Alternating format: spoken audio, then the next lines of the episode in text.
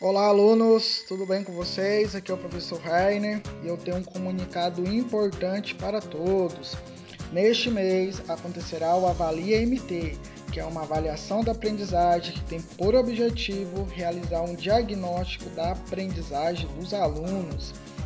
A nossa avaliação diagnóstica acontecerá nos dias 25 e 26 de maio e eu tenho alguns comunicados importantes para passar para todos vocês. Preste bastante atenção.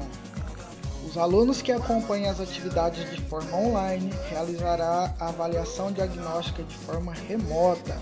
Os alunos apostilados deverão comparecer à escola para retirar sua avaliação.